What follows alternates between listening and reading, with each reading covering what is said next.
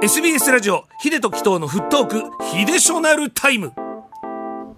さあ、えー、毎回僕が気になっていることを話すヒデショナルタイムのコーナーなんですけども今日お話しするのは選手の葛藤ということであのー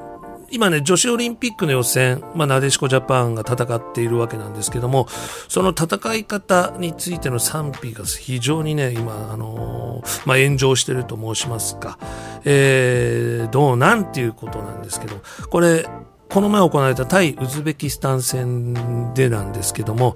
まずあの、男子と女子のこのレギュレーションの違いがありまして、要は普通にこう予選がこう分かりやすく行われる男子と違って女子がちょっとですね複雑なんでまずそこの説明しますね、はい、これ言ってわかるかな？まず最終予選には A から C の各組の首位と各組の2位の最上位の4チームが進むとリーグ戦ではなく2チームごとのホームアウェイ方式でパリ五輪に出場する2枠を決めますちょっと難しすぎる文章問題でしたね。よくわかんないでしょ。まずね、これがダメなんですよ。これが一つ僕ちょっと気になってるところなんですが、はい、それによって日本が C 組1位で、ウズベキスタンが C 組の2位で最終予選に進出すると、うん、日本は A 組の1位が濃厚なワールドカップベスト4と、強豪のオーストラリアとの対戦を避け、うんるために、今回こういうことをやったってことなんですけど、そうすると、韓国、北朝鮮、中国が争う B 組の1位と対戦することになるため、今回の戦法、手法を選択したんだ。で、記事にもなってるんですけど、この記事も何を言ってるか分かんないでしょ。ちょっと難しいですね。分かりづらいよね。はいはいはい、要は、まあ、強いチームと戦いたくないから今回ウズベキスタンにはこれぐらいにしといて、まあ勝ってるんですけど日本は。で、ウズベキスタンを2位の枠に入れたら、おそらくどうなるかわかんないけども、反対側で対戦するのが、韓国、北朝鮮、中国であろうと。だからそっちを選んだために、ちょっとだれる試合になりましたよってことなんですけども、まず、説明しててもややこしいし。うん、これだからサッカー知っててる知ってる私もだし知らない人はなおさらだと思うのね。これなんとかしなきゃいけないなっていうのがあるんだけども要はまあ日本はもうウズベキスタンを2位通過で行かせるためにまあ早い段階で点取ってあこれはまた大量得点だぞって思っている空気の中攻めずにボールを回し続けたんです。で、それにウズベキスタンも乗って、まあ昔ね、あの、まあワールドカップ男子でもそういった試合があったんですけども、うんうんうん、それと同じような状況が今回の予選で起きたんです。うんうんうん、でもちろん僕もあの強いところ見たいしゴールシーン見たいっていうのもあったんですけども、これね監督が決めたことなんです。まずややこしいレギュレーションのもと、うん、これが苦肉の策であろうということで、チームが決めたことをただただ選手はそれに従ったんですよね、うん、ですからまず選手に罪はないんですけども、選手に対する誹謗中傷がすごいんです今。例えばですよこれね甲子園でもそういうことありましたよね昔。ゴジラ松井さんの時代ですけども。えっと、その時は選手みんなが傷ついたんです。グラウンドにね、もうメガホンだなんだいろんなもんが投げ込まれて、学校にはこう殺害予告が来るようそんなような状況があったんですが、まだそういうことが続いてるんですよ。で、もちろん選手はこうね、戦術を貫いたわけであって、まあ、監督、コーチもまあそれはねやむを得ずという。ただ出場することが全てだと思うんですよ僕は、それに全てをかけてる人たちがそこで戦ってるわけですから。まあだからこのレギュレーションでは仕方がないのかなっていうのが僕の一つの意見です、でそもそも一番最初に提案した提示したそのレギュレーションがよくわからないってことでこのレギュレーションをまず変えないとどうにもならないであろうなと、うん、今後こういうことが必ずまた起きます、うん、もう単純にもう1位が本戦に出てその1位同士が各ブロックのどこに入るかっていうのをくじ引きたりで決めて2位が次くじ引きで決めて必ず1位と2位が当たるようなシステムにすればいいだけなんですよ。そうですよね。ななんでこれしないのかそこは分からないですよ僕も。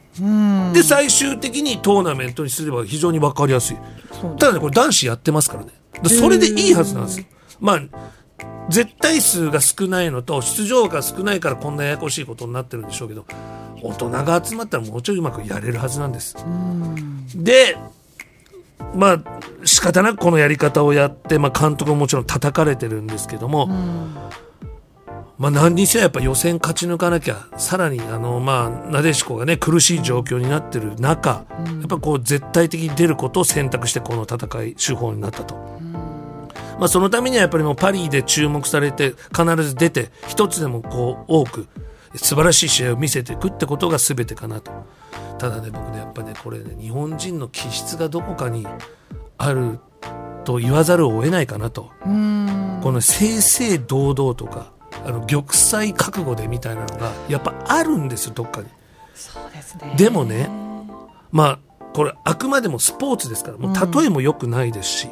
もう正々堂々とルールにのっとってたら当然行われてるからそれでいいし、うんうん、そこにねレギュレーションに乗っかってるだけですからそこを責めるのはどうかなって一つあるんです。で仮にですよお金を払って見に行ったサポーターの人が言うのは僕まあ分かるんですよ、もっと素晴らしい試合を期待してたのに、でもね結局これ言ってる人おそらく普段からなでしこに興味のないような人が言ってるような感じがしてならないんですね。でねこれやっぱりあのー、どうしても何にでも当てはまるのかな結構否定する人ってそもそも普段から関心のない人がどっかでそれ見てちらっとまあそれも名を名乗らずにね言うことが多いんじゃないかなと。でも一方この関心のない人がやっぱ多数見受けられる中この人たちの意見もやっぱり無視してはいけないなっていうのが絶対あると思うんです。あこの声も大事にしなきゃなっていうことで一つだけ結論としているのはもうこれ池田監督をはじめもう選手の皆さんぶれることなく、うん、とにかくまあチームは選手を守りでその戦術を、まあ、選手は従ってもう金メダル取るしかないです。これがもうあの先ほどのあのー、まあサッカーニュースでも言ったもうサポーターに理解してもらう。もう唯一の方法しか僕はないなと言います。まあ関係ない話なのかもしれませんけど歌手のねまあ、山崎正義さんがこう歌わない、はい、こう16曲歌ったツアーの後の8曲だとまあ叩かれると、やっぱこうなんアルゼンチンにねもう10点近く点取った後にああいう試合で23点だったらやっぱこうそういうふうになるんですよ。期待していったのにと。でも、それと全く別の話じゃないですか。芸、例えば芸人も単独ライブやるんです。でも基本新ネタです。でもネタの少ないツアーみたいなことをやるときは事前に告知します。今回新ネタ1本やります、2本やります。あとは昔の人気のあるネタ、あとはコーナーですとか、出演者これですと。だからね、スポーツのことに関してはそういうことができないから、やっぱ今後ね、あの、サッカーでこういうことが起こりうるよっていう、こういう戦術をやるしかないんだよっていうのを知らしめていかなければいけないなと思いました。いいプレーだけ見せるんじゃない、こういうこともあるんですよ。ただ根本的にはレギュレーションがなっていうところがあるんですけどね。まあ今回ちょっと長々と説明しましたけども。以上、ヒデショナルタイムのコーナーでございました。皆さんどう思ったかな？